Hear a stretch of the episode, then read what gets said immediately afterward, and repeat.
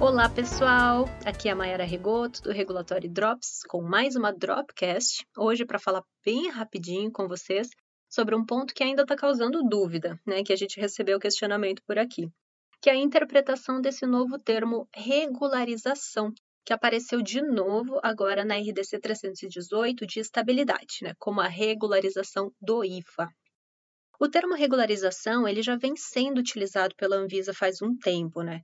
Do que eu me lembro, pelo menos, do que eu acompanhei, ele começou a aparecer e ficar mais forte lá no início dos trabalhos de revisão do marco regulatório de IFA, por volta lá de 2017. Vocês lembram quando disponibilizaram aquelas minutas A e B?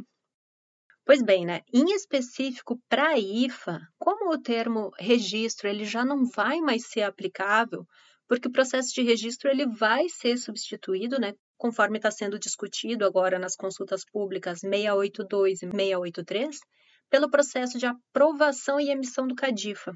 Então, né, registro já não cabe e se optou por utilizar o termo regularização. Por isso que, na RDC 318, né, já pensando no futuro, consta no texto, ao invés de registro de IFA, regularização de IFA, e, consequentemente, ao invés de pós-registro de IFA, mudança de pós-regularização de IFA. Só que, na verdade, não é só isso, né? A gente já tinha discutido um pouco sobre esse tópico lá no nosso podcast sobre a RDC 317, que é aquela que ampliou o prazo de validade dos registros de medicamentos para 10 anos. Ou melhor, ampliou o prazo de validade da regularização dos medicamentos.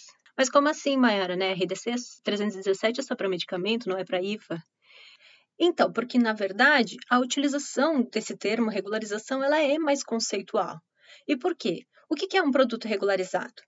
Em resumo, é um produto que está de acordo e cumprindo com todas as regulamentações necessárias, certo?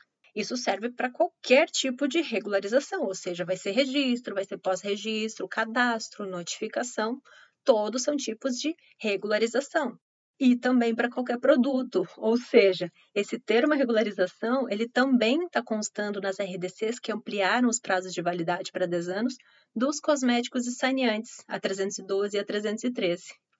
Ou seja, em se tratando de requisitos né, para registrar, para notificar, para cadastrar, para cada um desses processos, continua tudo igual.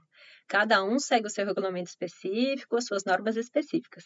A Anvisa só está utilizando agora esse termo mais abrangente, né, que inclui todas essas situações e facilita a vida um pouco na hora de redigir as normas, né? Porque já imaginaram colocar lá na emenda da 317, amplia o prazo de registro, notificação, de cadastro, etc, para 10 anos. Fica mais complexo, ocupa mais espaço, né?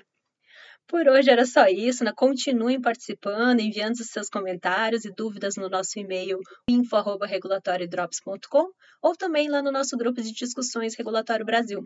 Quem sabe ela vira a nossa próxima Drops por aqui. Tchau, tchau, pessoal!